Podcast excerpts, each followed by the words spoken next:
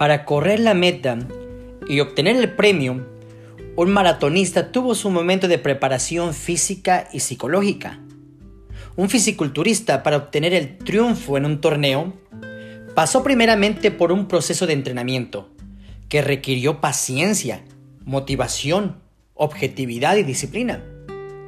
Un estudiante al ver en sus manos el certificado de estudios, no solo ve un simple papel, sino que ve el esfuerzo que él o ella hizo para obtener dicho certificado. El tener una comunión inquebrantable, estable y siempre experiencial con Dios requiere no solo el deseo personal, sino que también requiere de una disciplina espiritual que incluye tiempo, dedicación y esfuerzo diario. Toda disciplina tiene formas y hábitos que nos ayudan a obtener el beneficio que se quiere alcanzar. Mi objetivo en este segmento del día de hoy es darte a conocer algunas de las prácticas esenciales que, que deben ser incluidas en una disciplina espiritual. Comencemos con la oración que Cristo mismo nos enseñó. Padre nuestro, que estás en el cielo, santificado sea tu nombre. Venga a nosotros tu reino. Hágase tu voluntad en la tierra como en el cielo. Danos hoy nuestro pan de cada día. Perdona nuestras ofensas, como también nosotros perdonamos a los que nos ofenden. Y no nos dejes caer en la tentación, y líbranos del mal. Amén. El diccionario de la Real Academia Española nos dice que el objetivo de la palabra disciplina es disciplinar, del cual uno de los significados es observancia de. El disciplinarse implica la iniciativa de esforzarse para lograr un objetivo. Desde mi punto personal, te invito a ver o conocer la meta, que es la más sublime de todas las metas. El estar en una comunión estable e inquebrantable con Dios y recibir de Él todos los beneficios prometidos simplemente por ser también un hijo amado de Dios. Dios, en su infinita misericordia, se revela al mundo, se revela a ti, a mí, a todos, y su máxima revelación es a través de la persona de su propio Hijo, Jesús de Nazaret. Él mismo nos comparte su misión como nos lo expresa San Lucas. El Espíritu del Señor está sobre mí, por cuanto me ha ungido para dar buenas nuevas a los pobres. Me ha enviado a sanar a los quebrantados de corazón, a pregonar libertad a los cautivos y dar vista a los ciegos a poner libertad a los oprimidos. Jesús es el verbo de Dios y se encarna en un momento determinado. Viene al mundo para rescatarnos del pecado y restituirnos a la gracia. Es en Él que nosotros somos hijos adoptivos de Dios. Dios es nuestro Padre y sabemos que no nos ha abandonado su promesa de estar con nosotros hasta el fin de los tiempos sigue y seguirá firme. Jesús en sus hechos nos ha mostrado que Dios es comunión. Y Él mismo nos invita a estar en comunión, pero en una comunión donde Él nos pueda seguir instruyendo acerca de las buenas nuevas, donde pueda seguir sanando nuestras heridas del alma y del corazón. Donde pueda liberarnos de esas cargas generadas por las malas decisiones que hemos tenido en nuestras vidas, donde nos pueda guiar hacia el camino del amor del Padre y hacia la vida eterna.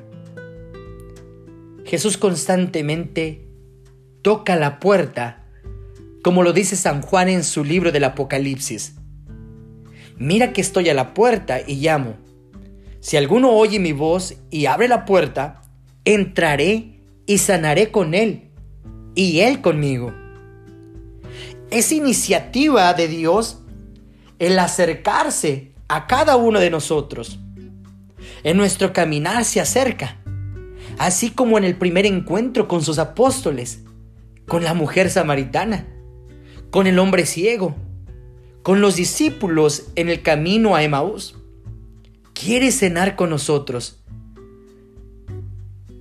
Pero antes que todo, Él toca la puerta, así como la está y la seguirá tocando en los corazones de muchos de nosotros. Pero Dios es tan caballeroso que Él espera a que le abramos las puertas y podamos decirle con gran convicción, quédate con nosotros, Señor, quédate conmigo, quédate en mi hogar, quédate en mi corazón. Ahora recordemos que en el abrir e invitar a que se quede con nosotros, requiere la acción de cada individuo, requiere trabajo, quiere hechos. Dentro de lo espiritual, uno también debe de mantenerse fiel. Es cierto que a varios de nosotros nos encanta tener experiencias religiosas, y es por eso que muchas de las veces nos encanta ir o ser parte de movimientos o grupos dentro de la iglesia. Tenemos una sed de estar y conocer a Dios.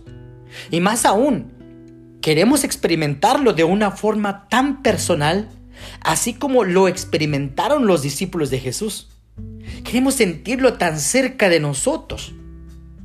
Pero desgraciadamente, no sabemos o simplemente no tenemos la convicción de buscarlo, encontrarlo y seguirlo, debido a que las experiencias que hemos tenido no pasan de ser meros sentimentalismos. Hablando de forma figurativa, ya no se debe de ver a Dios desde la butaca de un teatro o cine.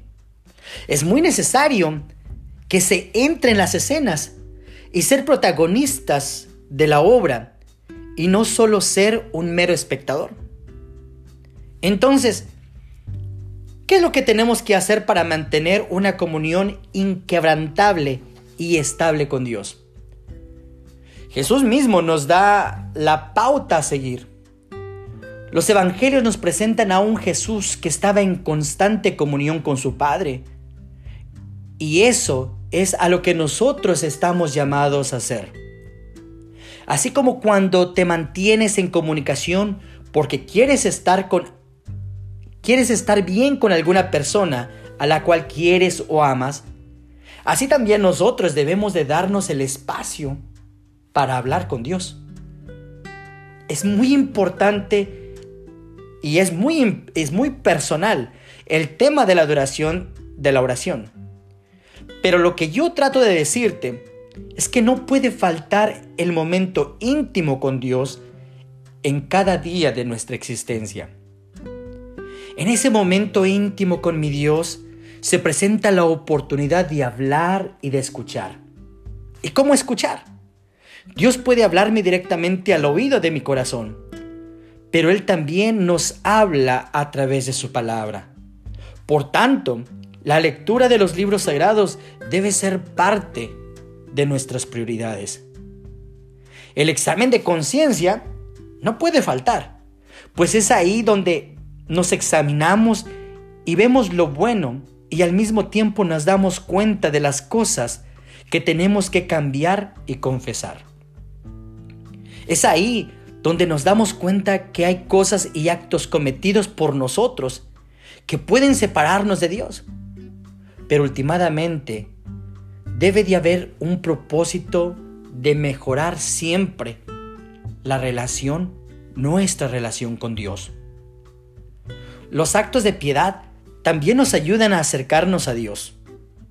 Tal vez a ti te guste decir el rosario, la coronilla de la misericordia, recitar salmos o cualquier otra cosa.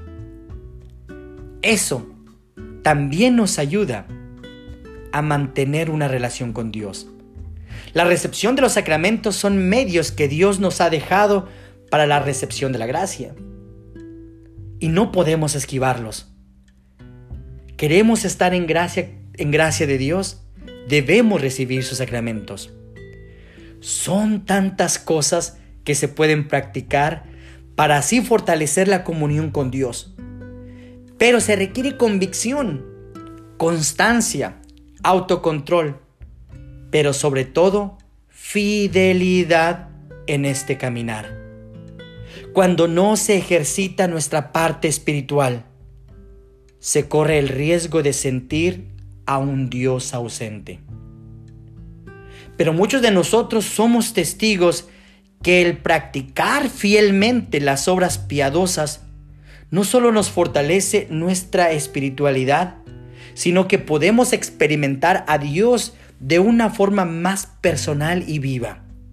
Podemos sentir que hay alguien que se preocupa por nosotros, que está con nosotros en momentos buenos y difíciles, que nos da paz y aún todavía nos hace experimentar su amor, su bondad y su misericordia.